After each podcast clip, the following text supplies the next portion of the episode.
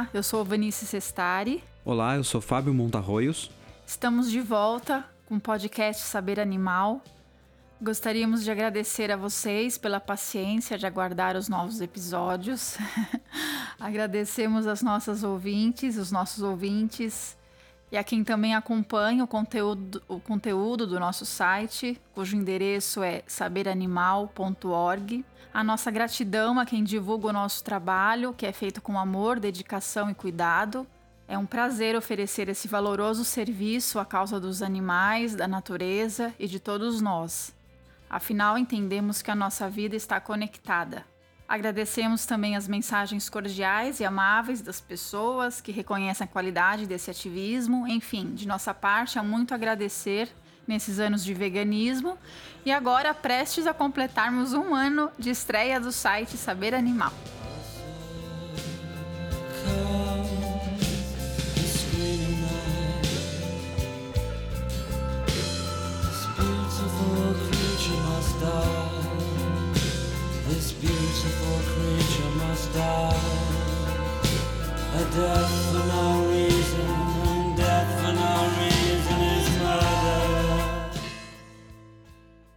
Episódio de hoje, falaremos como o tratamento que dispensamos aos animais nos dias de hoje pode ser comparado com o que os nazistas faziam. Falaremos também sobre a exploração dos cães, onde se reforça a ideia especista da sociedade de que há animais para nos servir, e na sequência sobre um autêntico grupo de heroínas que protege os animais da caça ilegal no Zimbábue.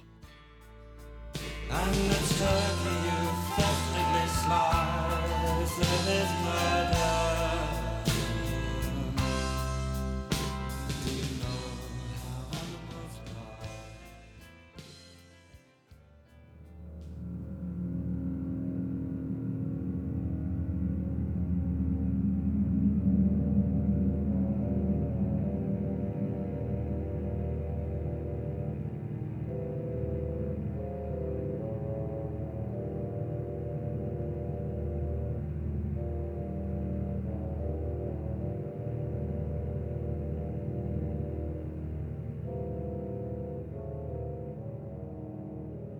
No dia 17 de janeiro de 2020, nos deparamos com uma bomba, logo cedo.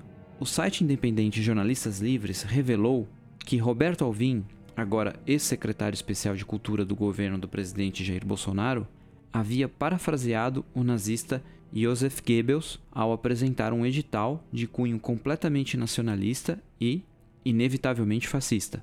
Mas antes de revelar esse lado, Alvin já havia ofendido a célebre e premiada atriz Fernanda Montenegro e disparado basófias em fóruns internacionais.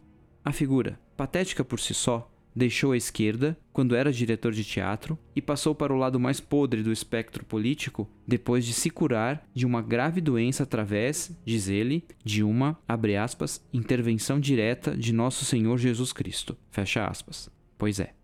Para não deixar margem para dúvidas, Goebbels foi responsável pela propaganda do Partido Nazista na década de 30 e 40 do século 20. Até se acredita a ele a própria criação da propaganda política como conhecemos hoje. Sua admiração por Adolf Hitler era total. Juntamente com Heinrich Himmler e Hermann Göring, eles formavam o núcleo duro do alto comando nazista. Não se tratava, portanto, de um nazista qualquer. Imitá-lo seria quase tão infame quanto imitar o próprio Hitler. Seu biógrafo, Peter Longerich não lhe dá tanto crédito assim, indicando que Goebbels era, além de violento, um narcisista e seu ministério de propaganda servia basicamente para criar o mito de que ele era um gênio e alguém muito importante.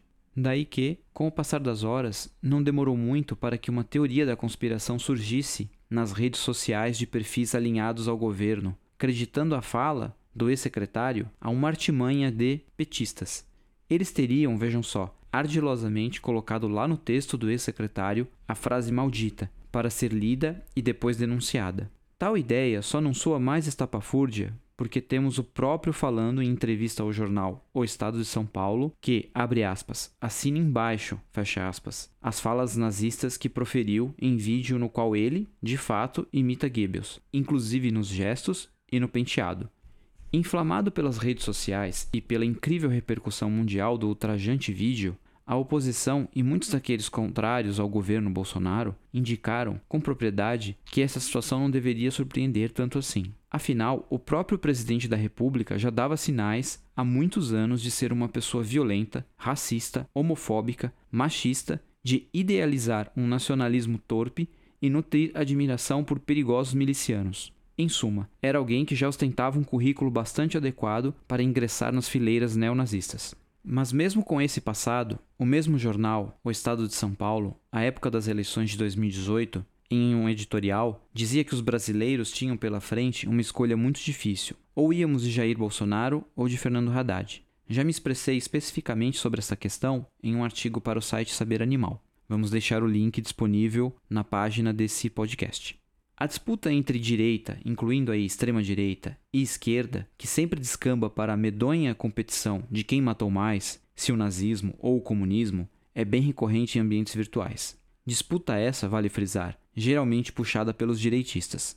Ora, essa questão não se impõe num debate sério entre adultos minimamente escolarizados, pois todos os regimes que mataram ou perseguiram pessoas, pelas mais diversas razões, são infames. A despeito de seus métodos e escolhas, pois uns podem nos parecer mais horrendos que outros, a depender do nosso posicionamento pessoal, o resultado da perseguição do Estado ou determinados grupos é o mesmo: a aniquilação da vida.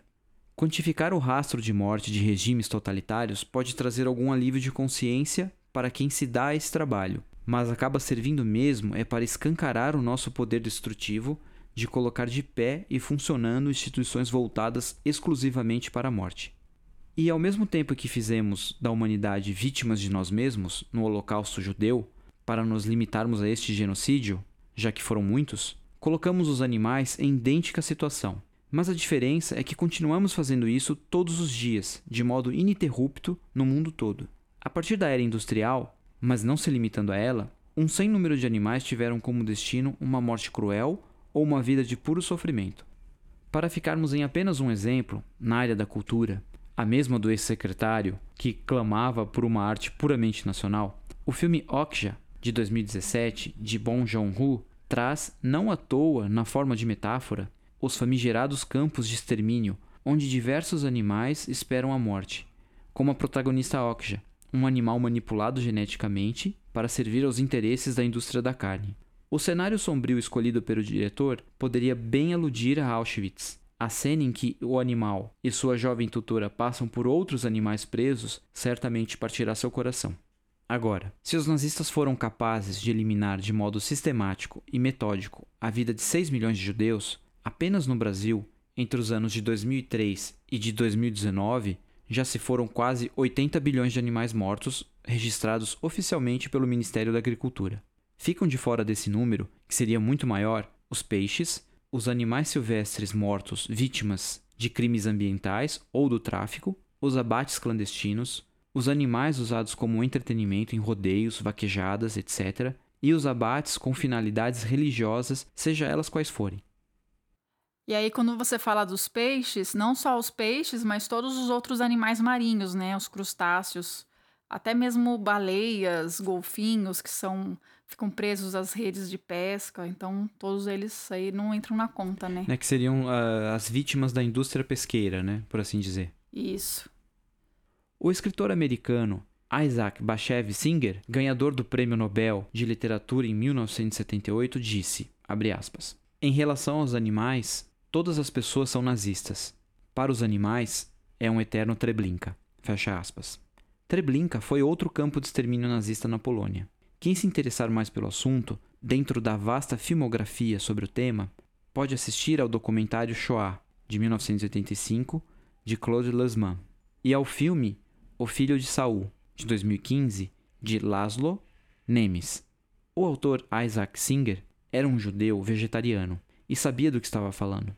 Mesmo sendo um conservador no campo das ideias, sentia compaixão pelos animais e via na forma como os tratávamos e tratamos muita semelhança com o sofrimento do seu povo perseguido pela máquina de matar dos nazistas. Outro escritor, o sul-africano J.M. Coetzee, também ganhador do Prêmio Nobel, desta vez em 2003, escreveu, por intermédio do seu alter ego, a Elizabeth Costello, que, abre aspas, foi nos matadouros de Chicago que os nazistas aprenderam como processar corpos, Fecha aspas.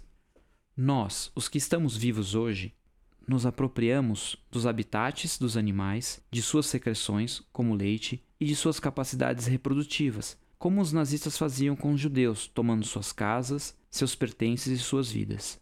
Nós transportamos os animais para a morte, como os nazistas faziam nas deportações para os campos de extermínio, mas usamos as rodovias e os navios numa longa logística impressionante. Nós destruímos suas famílias do mesmo jeito que os nazistas faziam quando separavam pais, filhos e irmãos. Nós fazemos coisas distintas e diversas com os animais no campo da experimentação científica, mas que não ficam nada muito distantes da curiosidade que o famoso nazista Josef Mengele, o anjo da morte que passou décadas escondido no Brasil, nutria por crianças gêmeas. Nós matamos animais como os nazistas matavam judeus. A diferença é que fazemos isso numa escala muito maior. E, além de ser algo que a maioria das pessoas não se importa, é o pilar econômico de muitas sociedades que transformaram os animais em commodities. Esta comparação entre o Holocausto e o destino dos animais até pode parecer desrespeitosa ou de alguma forma inadequada com os sobreviventes ou familiares das vítimas. Mas não é o caso para qualquer pessoa razoável que pode perceber nitidamente que o que fazemos com os animais é tão terrível como qualquer outro genocídio que já tenha ocorrido na história humana. A semelhança com os métodos nazistas é o que salta aos olhos. O autor Charles Patterson, no livro Eternal Treblinka, desenvolve muito bem essa questão especificamente, mas o livro, apesar de disponível para compra no formato de e-book, só está em inglês. De todo modo, fica a recomendação. Pode até parecer difícil de conceber, mas assim como há quem negue o aquecimento global, há também quem negue o holocausto judeu. Por isso que os números também têm a sua importância, e quando usados em discussões inúteis, perdem o seu sentido de registro histórico das atrocidades humanas. Negar que o que fazemos com os animais é algo abominável, e só faz criar uma nova categoria de negacionistas. Mas o pior é que desta vez o número de pessoas que se encaixa nela é muito maior do que qualquer exército, ou mesmo de uma nação humilhada, como era o caso da Alemanha derrotada na Primeira Guerra Mundial, que acreditava poder dominar o mundo. Ah, e uma coisa que sempre vale refutar quando nazismo e animais entram em uma mesma discussão, seja qual for a razão, é que algumas pessoas correm lembrar que Hitler era vegetariano. Ora, não é bem o caso. Seu biógrafo, Jan Kershaw, relata em sua obra que Hitler, abre aspas, convencera-se de que carne e bebidas alcoólicas não lhe faziam bem e, à sua maneira fanática, acabou fazendo disso um dogma e, a partir de então, só comeu comida vegetariana e bebeu bebidas sem álcool. Fecha aspas.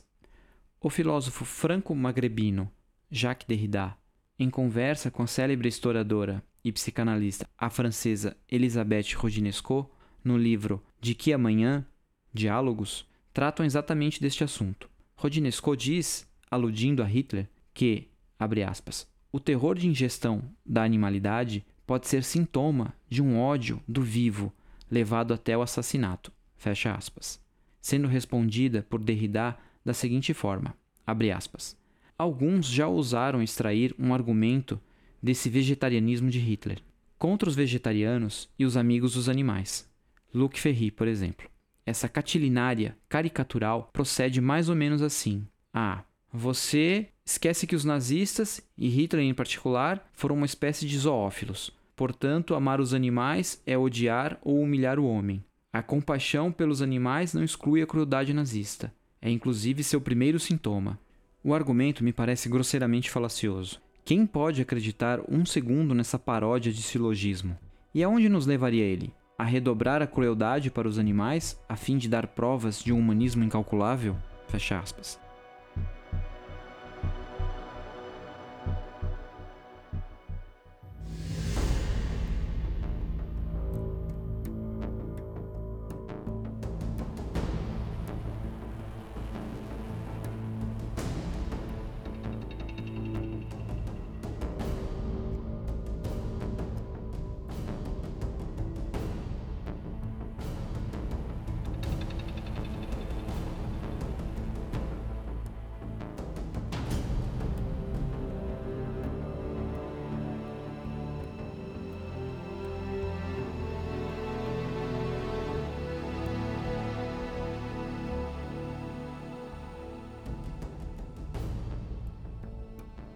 Relação humana com os animais não humanos é problemática em todos os aspectos dentro da cultura especista.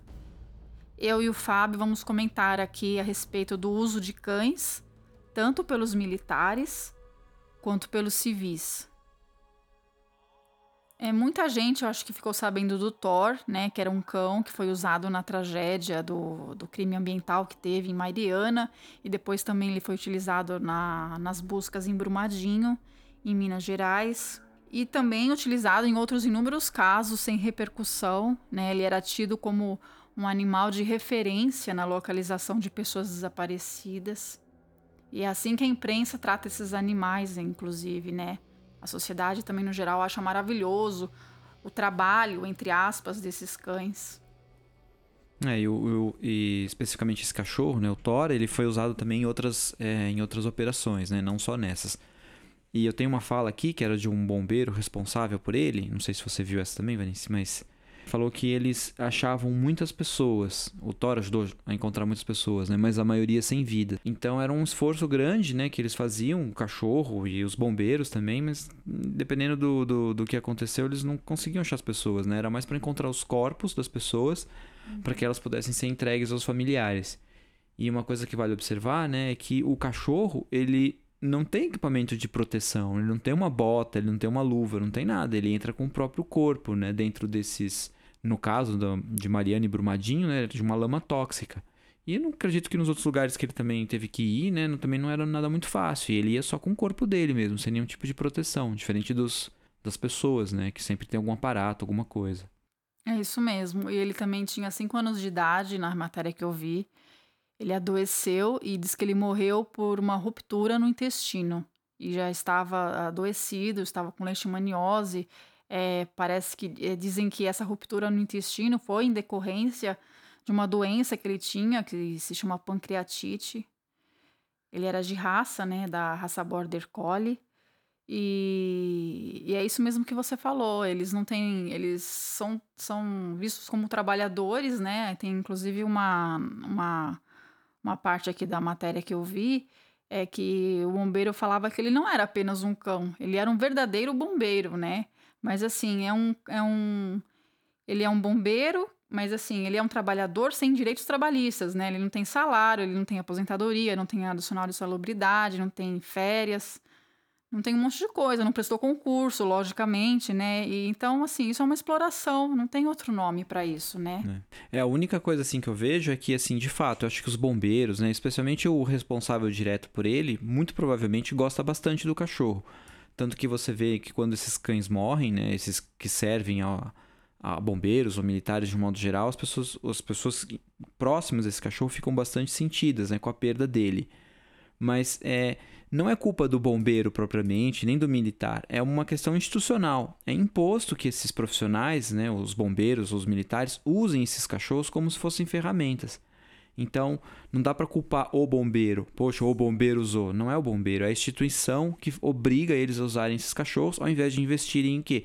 Em tecnologias modernas para encontrar pessoas, é, em ferramentas e recursos para esses bombeiros, né? É isso que eles não têm. Em pagar treinamentos sofisticados para esses bombeiros, para que eles possam encontrar as pessoas com vida, né? E não só corpos, porque talvez justamente por isso que eles não encontram as pessoas vivas, né? Por não terem equipamentos que permitam eles darem uma resposta rápida ter um helicóptero que funcione super bem, que faça eles chegarem rápido nos locais e terem é, equipamentos sofisticados. Né? Eu lembro que quando teve. Agora eu não me recordo exatamente se foi Mariana ou Brumadinho, talvez Brumadinho, que foi o mais recente, né? O governo de Israel emprestou equipamentos para o governo brasileiro, mas acabou que não deu tempo, porque isso demorou muito para chegar até aqui e tal. Mas se os israelenses têm esses equipamentos, assim, e eles estão acostumados com isso por conta do, da tensão que eles vivem ali no Oriente Médio, né? Então, sempre existe a possibilidade de um bombardeio, alguma coisa desse tipo. Então eles estão muito preparados, eles são bem treinados. Por que, que o Brasil não tem esses equipamentos? Por que, que o Brasil investe tanta grana em comprar arma e não investe em comprar equipamentos para salvar as pessoas quando tem algum tipo de desastre, né? Sim, que se invista em tecnologia para isso, né? E, inclusive, os, esses animais não são heróis. A imprensa reforça isso também, né? É, esse imaginário popular de que os animais são heróis porque morreram salvando vidas. E, e, muitas pessoas também falam que ah, eles doam a própria vida para salvar outras pessoas. Isso aí não, não tem cabimento. O animal ele foi condicionado a isso desde muito cedo, né? Ele foi treinado para isso. Ele foi, foi imposto a, a, aquela, aquela situação ali, é, aquela situação de resgate. Ele, ele não escolheu estar tá fazendo aquilo ali, né? Então acho que o ser humano precisa deixar um pouco o egoísmo de lado e começar a ver que outros animais também têm interesses próprios, né? Um é. cachorro. E, e a, a, imprensa né, acaba comprando um pouco desse discurso do, do heroísmo. Tanto que teve um evento é, que aconteceu não faz muito tempo nos Estados Unidos, é, teve uma operação militar para desbancar um, um, líder terrorista, né? E eles conseguiram fazer isso. E foi na Síria, se eu não me engano. É, e eles usaram cachorros, eles usam cachorros nessa operação, usaram cachorros nessa operação. Né? O, o terrorista foi perseguido por cachorros enquanto fugia. Esse terrorista acabou morrendo porque ele tinha um colete de bombas né, perto, eh, no corpo dele, ele acionou. E ele acabou matando duas crianças também que estavam com ele, provavelmente usando as crianças de escudo. Não dá para saber se eram familiares, é difícil saber. Mas porque a gente só tem a narrativa americana dessa história. Mas o Trump, o presidente dos Estados Unidos, resolveu homenagear esse cachorro. E foi até um negócio é ridículo, porque ele, ele usa muito Twitter, o Trump, né? E ele colocou uma foto desse cachorro, mas era uma montagem, era, uma, era fake. E ele era uma era, era a imagem de uma medalha e recortaram a foto de um cara que realmente estava recebendo uma medalha e colocaram um cachorro na frente. Fizeram uma montagem muito tosca. E o Trump compartilhou isso lá no Twitter dele e tal. Depois até acharam a foto original e perguntaram pro militar que recebeu a medalha se ele se ofendeu com isso. Ele falou que não. Não, porque o cachorro era um herói, então não teria problema nenhum. Enfim, mas eu vi que esses cachorros nos Estados Unidos, eles são treinados é, para servirem como uma ferramenta mesmo. Eles... É, na, na palavra deles aqui, é, eles são a linha de a primeira linha de defesa de determinadas operações. E o custo para treinar cada cachorro desse é de 283 mil dólares, mais ou menos. É muita grana investida nesses cachorros que seguem com os, os militares americanos nessas operações em, em, no mundo todo. Então, e para os militares, os cachorros são um recurso. De novo, não é culpa do militar que usa especificamente o cachorro. É uma coisa institucional e reforçada, inclusive, pelo presidente quando dá uma medalha para um cachorro desse. Né? Nesse caso, era o, nome do cachorro é Conan. E ele se feriu nessa operação, mas foi se feriu levemente.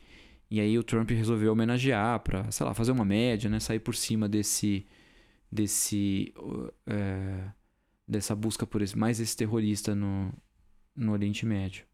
Eu também me lembrei de um outro cachorro, Barney, também um labrador de dois anos de idade, também foi obrigado, né, a trabalhar, né, como se tivesse escolhido ser bombeiro. E em determinada operação, isso em Santa Catarina, ele pulou num rio e os bombeiros estavam à procura de uma pessoa desaparecida, né? E o, o ele acabou se afogando, ele sub, submergiu, a correnteza o levou, né? E na época saiu a matéria que eu vi, né, segundo o bombeiro, né, lá no, no caso, a ele teria mergulhado o cachorro para apontar o local onde a vítima estava. Quer dizer, como que a pessoa pode imaginar o que está se passando na cabeça de um animal que está ali no meio de uma correnteza e fazer esse juízo de valor, né? É... Naquelas condições ali, provavelmente ele já estava lutando pela sua própria vida. O cachorro estava se afogando e não intencionando mostrar para os bombeiros onde estava a vítima.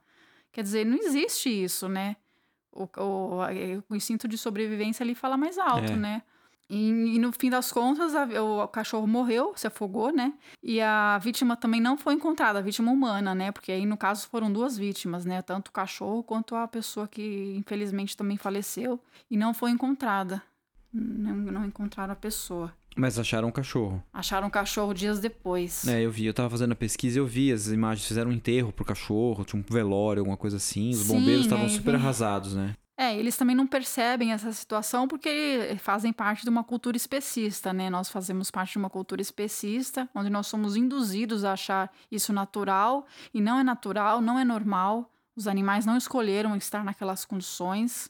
E é isso, né? Isso é uma forma de exploração. Muito embora as pessoas se apeguem, os, os militares se apeguem aos cachorros, é, certamente não, não, não foi o que eles eh, gostariam de estar fazendo, né? Gostariam de ter uma vida de cachorro, né? Normal, como qualquer outro. É. Com afeto, carinho, abrigo, comida e tudo mais. Não trabalhando, né? E é um trabalho puxado, né? Eles são treinados dia, dia após dia para fazer esse tipo de trabalho.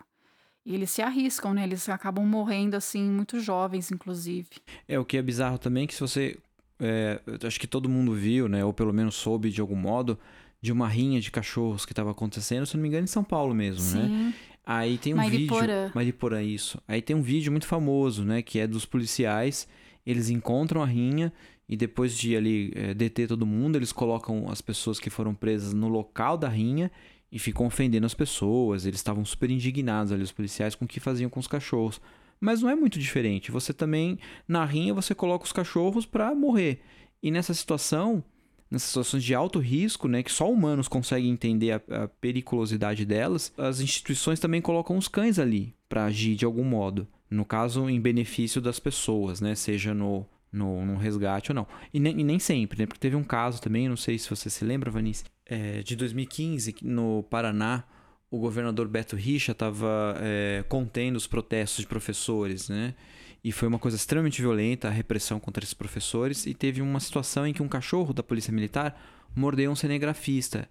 E as pessoas ficaram bastante. A imprensa, de modo geral, ficou muito incomodada com essa situação, porque os policiais, né, além de atacar os professores, apesar que a imprensa não estava tão incomodada assim com o ataque aos professores, mas quando pegou nela, aí ficaram mais, como geralmente acontece.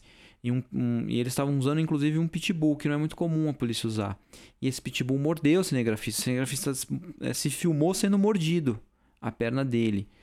Então, quer dizer, as instituições usam os animais, né, para essas finalidades e outras que as pessoas usam, no caso os, os que estavam usando o cachorro para rinha, também não, não tem tanta distância assim. É, toda exploração animal, né? Nos dois casos. Inclusive os cavalos também, né? Muitos, muito utilizados em manifestações. Pela polícia, né? Gás lacrimogênio, Isso. bomba de efeito moral, eles ficam no meio daquela confusão toda. Outra forma de exploração, né? Aí muita gente fala, ah, mas eles são bem cuidados, né? Porque realmente, você olha assim, os cavalos são bem bonitos, são. né?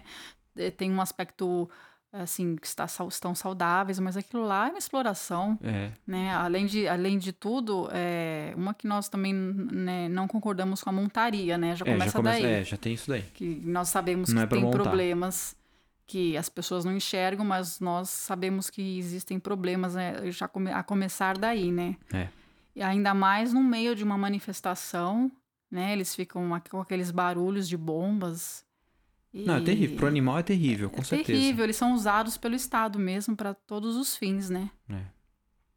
E, e, tem um outro aspecto disso, né? Que é que a gente até estava dando uma pesquisada também, que é o uso não por instituições, né? E não por, por civis, por, por seria. Eh, seria por civis, né? E não necessariamente nessa condição de violência, que é o caso do pitbull, mas também tem o, o animal também passa por um processo bastante complicado. Não dá nem para chamar de polêmica isso que a gente vai falar, porque, assim, não é uma polêmica, são fatos, né? As pessoas têm Sim. mania, a gente vive falando isso, de que quando uma coisa é muito controversa, as pessoas falam assim, ah, é polêmica. Mas, assim, você vê que não é bem uma polêmica, tem uma coisa muito errada que, as, que algumas pessoas discordam, mas não é, é uma caso. questão de ética, né? É. E é, que é o lance não é do, polêmica. Do, que é o lance do cão guia, né? Sim. Nós, veganos, entendemos que toda forma de exploração animal é desnecessária por quê? Porque o animal é um ser inocente, né, indefeso, ele não escolhe determinadas uh, atitudes. Nós impomos a eles certas condições que não faz parte da natureza deles. Por exemplo, no caso dos deficientes visuais, os animais eles são utilizados é, em apoio a um deficiente visual.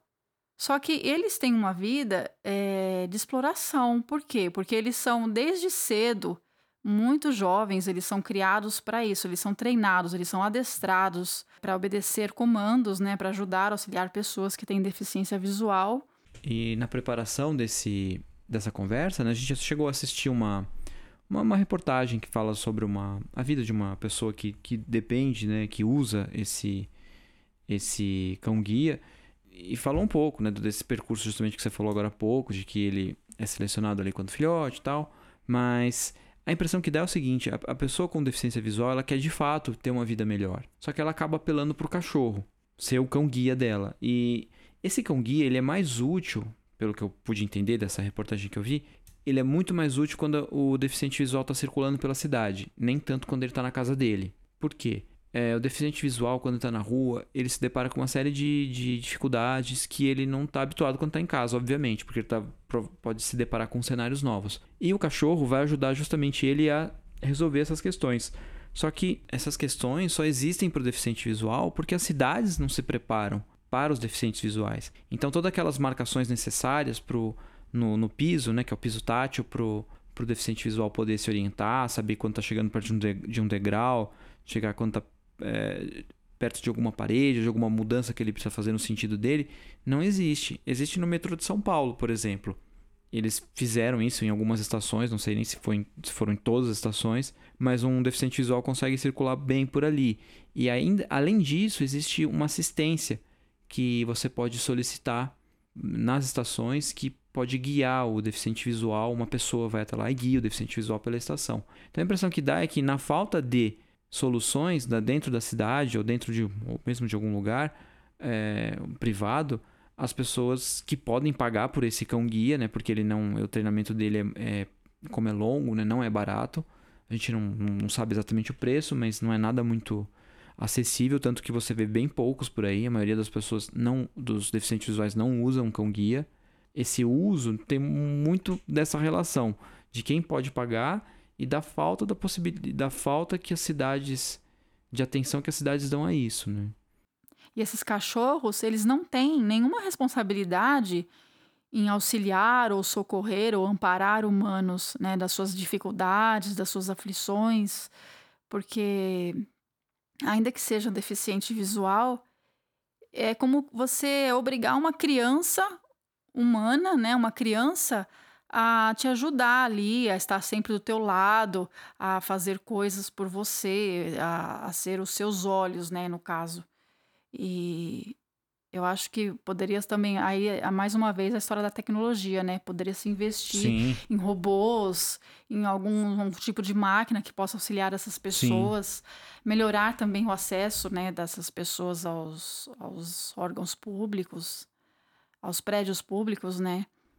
E... É, tanto, tanto, que quando você vê assim, se, é, se, deficientes, se deficientes visuais conseguem jogar futebol, existe um, né, um, um uma bola especial que eles usam para jogar bola. Se eles conseguem correr corridas de atletismo, né, daquelas em que uma pessoa vai guiando, uma pessoa que enxerga vai guiando o corredor cego, né, né puxando ele. Quer dizer, existem outras. Ninguém usa um cachorro nessas condições. As pessoas estão sendo pessoas e usando técnicas, né? no caso do futebol, a bola que faz o barulho. E, e, os deficientes visuais conseguem se virar na área do esporte sem nenhum tipo de uso de animal, pelo menos não que eu conheça. Então acho que dá para estender isso, né? Porque é muito fácil mesmo. Você imagina você tirar uma criança para cuidar de um deficiente visual, ela vai perder a infância dela. Sim. É o mesmo que acontece com o cachorro. O cachorro não tem muita chance de ser cachorro. A impressão que dá, inclusive, com esses cães guias, eles são muito contidos. Eles não agem muito como um cachorro. É um outro comportamento. É, é, é chega a ser estranho até. Né? Sim, e nessa Eu reportagem... já vi alguns de perto, assim, eles são bem quietões, assim. É, eles estão sempre ali, andando ali na linha, né? É.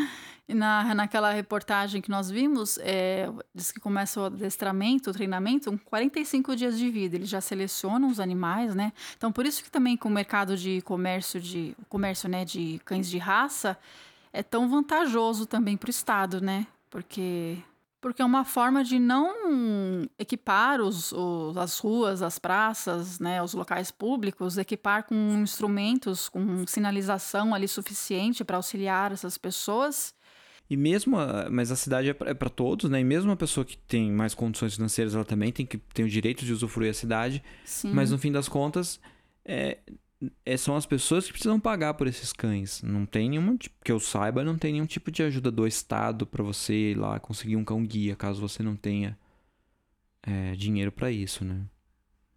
Sim, e aproveitando esse ponto que você levantou da situação financeira, eu acho importante dizer a quem nos ouve e não está familiarizado com a causa animal ou não é praticante do veganismo que na defesa dos direitos animais, na defesa abolicionista, nós não usamos a lente antropocêntrica. Então, o animal ele sai da condição de um ser subserviente que nós impusemos ou impomos a eles, sempre apostos a nos servir, o que chamamos de especismo, né? E passa a ser reconhecido na condição de sujeito. E aí não importa a condição financeira, o status social, a etnia e etc., de quem quer fazer uso do animal.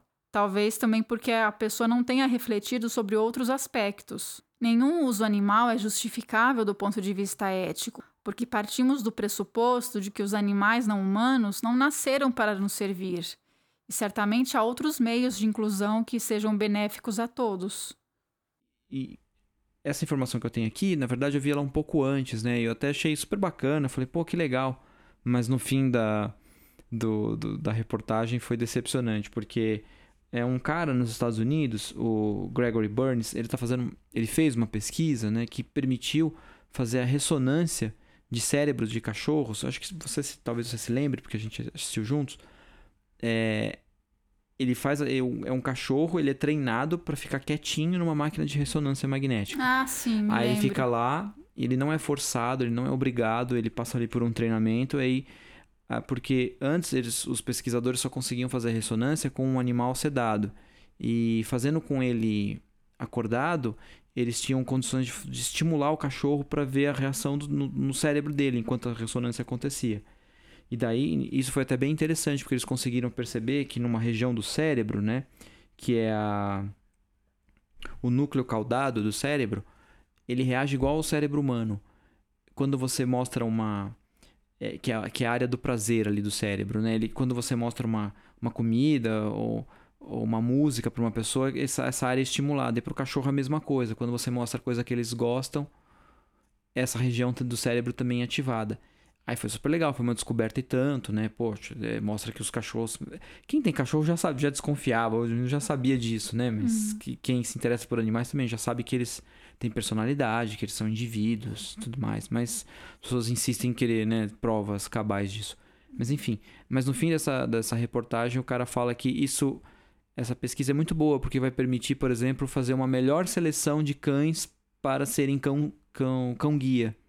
Porque nesse processo de seleção acontece muito erro. Eles pegam um filhote, acham que ele pode ser um cão guia, depois mais lá na frente percebe que, que ele não serve. Aí ele, ele é ele sai desse programa. Então, esse, toda essa, essa pesquisa, que, que é, foi super bacana, no fim teria essa utilidade para ajudar no, no, processo seletivo de cachorros. Bom, e nós encerramos então aqui os tópicos que nós eh, havíamos separado para conversar sobre essa questão do uso do, da exploração do cachorro né, nessas diversas atividades. E eu gostaria de aproveitar aqui, é, que a gente está nesse momento mais de conversa, para aproveitar uma indicação que o Marcos Ramon fez para gente num dos projetos dele. Ele tem dois projetos, né? Um chama é, Ano Bissexto e o outro chama Ficções.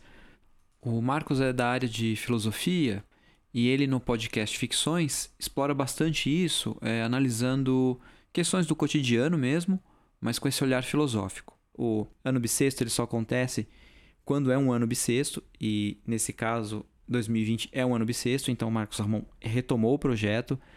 Ele publica um, um, podcast bem curtinho todo dia e nesse podcast ele faz reflexões diversas é, de coisas que é, acontecem no dia a dia dele ou de temas que estão pairando assim que podem ser mais interessantes, que estão mais no ar assim no, de quando ele está gravando.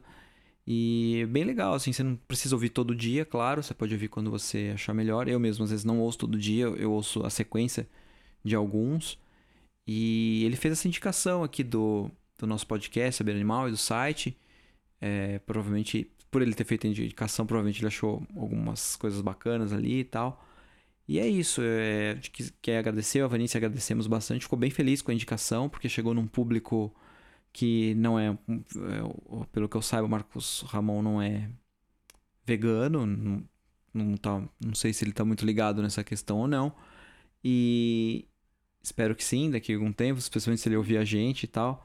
Mas é, é bacana saber disso, que um, acabou alcançando um, um, outro, um outro tipo de ouvinte. E fica aqui o convite para todo mundo. É, colocar aí no seu agregador, né, os dois podcasts, o Ficções e o Ano Bissexto. E é isso. Eu também faço um agradecimento especial a Renata Fortes. Ela é advogada animalista de Santa Catarina, que gentilmente divulga o saber animal em muitas oportunidades. Ela também tem uma página no YouTube que se chama Justiça Animal. Eu recomendo bastante para quem quiser entender um pouco mais sobre questões jurídicas relacionadas aos direitos animais.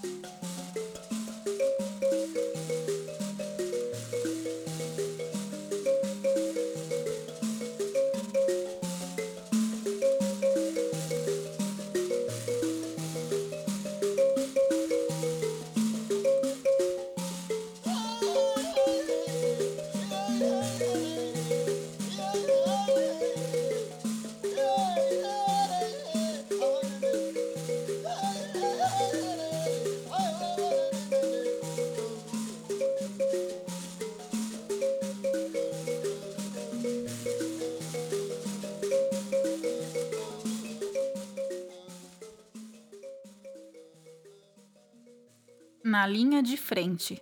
Esse é o título da reportagem publicada pela revista National Geographic na edição de junho do ano passado, que fala da proteção dos animais selvagens em uma reserva ecológica do Zimbábue, a qual está nas mãos de um time feminino bastante combativo. Quem melhor poderia compreender a exploração, violência e crueldade senão as pessoas que sentiram na própria pele? Quando o assunto é o combate à caça ilegal no Zimbábue, as mulheres vítimas de abuso, exploração e violência doméstica demonstraram, segundo a reportagem, muito mais aptidão do que os homens na tarefa de proteger a vida dos animais selvagens, vítimas de implacáveis caçadores. O Parque Fundundu é uma antiga zona de caça de 300 quilômetros quadrados. Hoje é uma reserva ecológica e a reportagem informa que a região de seu entorno perdeu milhares de elefantes para caçadores ilegais apenas nos últimos 20 anos.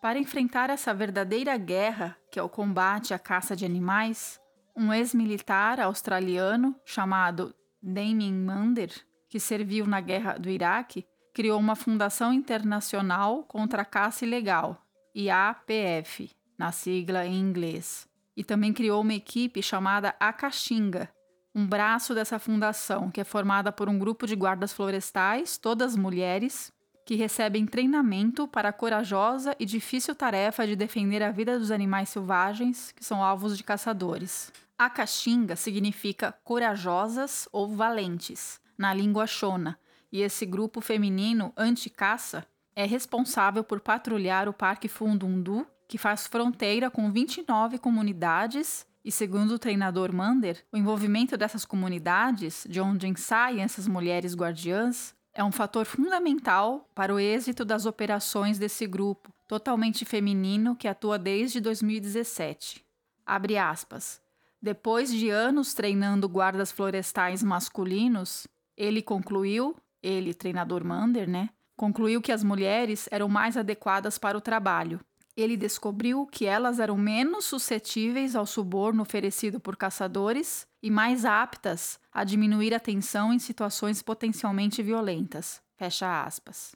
Segundo a reportagem, as guardas florestais demonstram ser muito mais resistentes, tanto física quanto psicologicamente, do que os homens que haviam participado de cursos de formação em anos anteriores para a mesma função, isto é, para o combate à caça ilegal dos animais selvagens. O treinador atribui esse fato não só por elas serem moradoras dos povoados vizinhos ao parque, mas também porque todas elas sofreram violência em algum grau de seus companheiros e de suas famílias. Olhando as fotos que ilustram a reportagem, é possível notar um ar de empoderamento dessas mulheres no controle de suas próprias vidas com maior autonomia e independência, fortalecidas por suas próprias experiências traumáticas.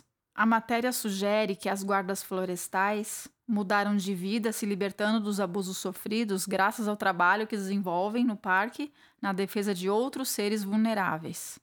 O artigo romantiza um pouco essa situação, pois, ainda que elas gostem do ofício e até mesmo tiveram a possibilidade de criar laços entre si, não devemos desconsiderar que talvez integrem a Caatinga por falta de melhor opção de trabalho na região em que vivem, já que é uma atividade de altíssimo risco, uma vez que quem combate a caça ou a violência mortal dirigida contra os animais também acaba se tornando um alvo em potencial, sobretudo na mira de caçadores sem escrúpulos. Algumas fotos da reportagem, que estarão inclusive no site Saber Animal, com os devidos créditos, também mostram as mulheres em momentos de comunhão como se pertencessem a uma só família. Numa das imagens, elas estão todas reunidas para uma refeição. Todas elas seguem uma dieta vegana que foi estabelecida por Mander desde a criação da Caatinga, para evitar a crueldade contra os animais, segundo a matéria. Abre aspas. A comida é uma parte importante do programa, fecha aspas. Fala do treinador Mander. Ao contrário do que o senso comum pode imaginar, a alimentação à base de plantas, né, ou dieta vegana, é rica em nutrientes, o que é importante para o treinamento e trabalho pesado que requerem força e resistência constantes, além da coerência ética e do evidente significado ideológico que está por trás dessa escolha. E aqui há uma particularidade bem curiosa. Damien Mander, que é o treinador do grupo Akashinga e também fundador ele já foi um caçador, mas isso eu soube por meio de um breve vídeo de cinco minutos, narrado por ele mesmo, em uma reportagem para a Folha de São Paulo, cujo link nós deixaremos também no nosso site Saber Animal. Essa matéria da National Geographic não comenta sobre essa parte do passado dele, mas apenas de que se trata de um ex-militar que serviu nas guerras do Iraque e nas linhas de frente da guerra contra a caça ilegal na África mesmo porque o protagonismo dessa matéria é das mulheres. Vale conferir o depoimento dele, que deixaremos no site. Em resumo, ele conta que era um mercenário e caçador e seu propósito de vida era apenas ganhar dinheiro matando pessoas humanas e animais. Eis que um belo dia teve sua vida transformada depois que conheceu pessoas que defendiam a vida dos animais e a preservação da natureza, apesar de todos os riscos e dificuldades que se possa imaginar. A postura de não violência na alimentação e a defesa da vida selvagem não são meros acasos. Assim como a matança de gente e a matança dos animais não humanos estão umbilicalmente ligadas. Um ex-soldado e ex-caçador certamente entende bem a trama dessas questões, que no fim se resume a um único fato: toda matança é cruel e toda guerra é desnecessária. Nada mais lógico se opor contra todas as formas de barbárie impostas a quem não pode se defender, aos inocentes, sejam animais humanos ou não humanos. Se opor à matança e à crueldade, seja no combate à caça ilegal dos animais selvagens, seja por meio da alimentação, é firmar o posicionamento claro na linha de frente contra a selvageria e a covardia. Se toda matança é desnecessária e cruel, não importa se a vítima é humana, ser um animal não humano, selvagem ou domesticado, justamente para ser servido em bandeja como se comida fosse. Combater a caça e combater a matança de animais para qualquer propósito é posicionar-se do mesmo lado da trincheira contra os caçadores e matadores. Uma das guardas florestais afirma que não pensava nos animais antes de ingressar na Caatinga. E essa declaração é interessante porque, mesmo sofrendo violência e abuso, como no passado recente dessas mulheres, Dificilmente nos colocamos no lugar do outro, que também é vítima de comportamentos brutais, onde os algozes somos nós. Antes de defendermos os nossos irmãos animais, é como se não tivéssemos a integral consciência sobre o quão injustos e violentos também podemos ser. A equipe das mulheres valentes parece ter encontrado força e coragem suficientes para lutar por suas vidas, ao mesmo tempo em que lutam pela vida dos animais selvagens, dentre leopardos, elefantes, antílopes e outros animais. Todos e todas mais do que merecedoras de uma vida digna, independente e livre de toda exploração e violência, impostas por quem se acha no gozo de um poder tirânico. A caça é tão presente na África e em outras regiões do Zimbábue que esse fronte, digno de honrarias, parece uma simples gota em meio ao oceano. No entanto, conforme reportagem da Folha de São Paulo, desde quando essas primeiras guardiãs ou guardas florestais mulheres entraram em ação, os casos de caça ilegal caíram em 80% nessa região, havendo muitas detenções sem que tenha sido disparado um único tiro. Enquanto isso, faço aqui um parênteses para citar que em maio do ano passado foi noticiado que autoridades do Zimbábue autorizaram a caça a búfalos com arco e flecha para, abre aspas, atrair parte do crescente mercado da caça esportiva. Fecha aspas. E também a cidade vizinha, Botsuana, colocou fim à proibição da caça de elefantes, que vigorou por cinco anos, sob o absurdo argumento de que tal medida ajudará a atrair dinheiro para os países pobres, levando a uma melhor administração das reservas de animais. Nota-se que quando o desejo de matar os indesejáveis dita as políticas públicas, as ações políticas, tudo vira uma questão de justificar o injustificável. Esporte, economia, turismo, entre aspas, conservação. E agora, mais recentemente, a carnificina dos camelos por helicópteros na Austrália. Exatamente como ocorrido no ano de 2013, quando os australianos também promoveram um massacre de cavalos selvagens e burros por, entre aspas, questões ambientais. A matança sem freios não é única de um país ou de poucos países. Todos, inclusive o Brasil, apelam para a carnificina sempre que surge alguma questão que envolva os animais não humanos. Onde não há respeito pela vida, onde não há ética, qual é o limite da estupidez humana? Caçar para preservar? Qual o sentido lógico disso? É absolutamente ultrajante as declarações de autoridades que também preferem ignorar a sexta extinção em massa em que estamos vivendo. Espécies à beira da extinção, emergência climática, o mundo ruindo em ritmo acelerado, mas esquerda e direita só sabem falar em eterno crescimento econômico com ou sem respeito mínimo à natureza, mas sempre às custas da covardia e da morte dos indefesos que são capazes de sofrer, os animais não humanos. Fechando aqui o parênteses que fiz, voltemos a falar da equipe feminina que guarda a vida dos animais no Zimbábue. É no território ou no povoado que a vida acontece, onde a realidade pode ser transformada. E segundo a reportagem da National Geographic, as guardiãs dos animais que integram a caxinga demonstram ter conhecimento de um princípio básico e verdadeiro de conservação. Abre aspas, a vida selvagem com vida vale mais para a comunidade do que morta pelas mãos de caçadores ilegais. Fecha aspas. Vale dizer que a revista não tem uma abordagem antiespecista, ou seja, não enxerga a vida animal como um valor intrínseco, que segue seus próprios interesses e propósitos enquanto indivíduo dotado de ciência e consciência, que é própria de veganos e ativistas animalistas. E por isso, onde diz vida selvagem, entre aspas, está se referindo ao coletivo da natureza, um ser inserido no meio ambiente natural e no ecossistema, necessário para o desenvolvimento e perpetuação da vida ecológica como um todo. Porém, seja qual for a abordagem da revista, que segue a visão tradicional antropocêntrica, volto a dizer, a vida de cada indivíduo animal é especial e conta como única, sendo tutelada pelas guardas florestais que integram a Acaxinga, que parecem ter desenvolvido um olhar interdisciplinar sobre a importância da vida dos animais para eles, sujeitos de uma vida e para todos da comunidade. Se a defesa da vida dos animais selvagens implica, por via indireta, na sobrevivência da espécie humana e dos ecossistemas, também beneficia mais de perto a vida e o desenvolvimento das comunidades locais, sobretudo a vida das mulheres de regiões pobres e marginalizadas, como a das mulheres nas adjacências ao Parque Fundundu, que sofrem maior impacto ambiental conforme o avanço de ações exploratórias. Combater a caça ou defender a vida dos animais selvagens no habitat é mais inteligente, verdadeiramente sustentável e rentável, preservando eficazmente a natureza, além da vida dos animais e garantindo até um retorno positivo à economia local.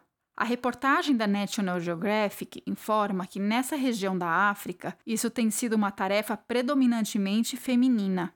Pesquisas apontam que as mulheres de países em desenvolvimento e que trabalham investem 90% de sua renda em suas famílias, em comparação a 35% entre os homens. Conforme já tratamos aqui no episódio do podcast sobre a caça, somos contra a caça de animais em qualquer circunstância, seja ela legalizada ou não, já que se revestem de uma matança despropositada e perversa. Uma verdadeira guerra contra os animais, que representa uma das faces mais cruéis e vexatórias da humanidade, que se vangloria do terror que provoca, e, claro, o fato de sermos veganos corrobora com esse entendimento. A reportagem da National Geographic trata, no entanto, apenas do combate à caça ilegal nessa reserva ecológica do Zimbábue. No entanto, não resta dúvida de que o treinador Mander, que também se tornou vegano, e as guardas florestais da Caatinga são contra qualquer tipo de caça por saberem muito bem a barbárie e injustiça que essa prática representa para os animais não humanos. A caça ilegal abastece o comércio com peles, dentes, garras e ossos de animais covardemente assassinados, transforma vidas inocentes e preciosas em mercadorias, em troca de um dinheiro sujo de sangue derramado que jamais poderá trazer algum benefício real para quem quer que seja, e tampouco servirá para salvar a humanidade da destruição em massa que estamos semeando ao sermos bárbaros ou simplesmente coniventes com a matança de animais para qualquer propósito.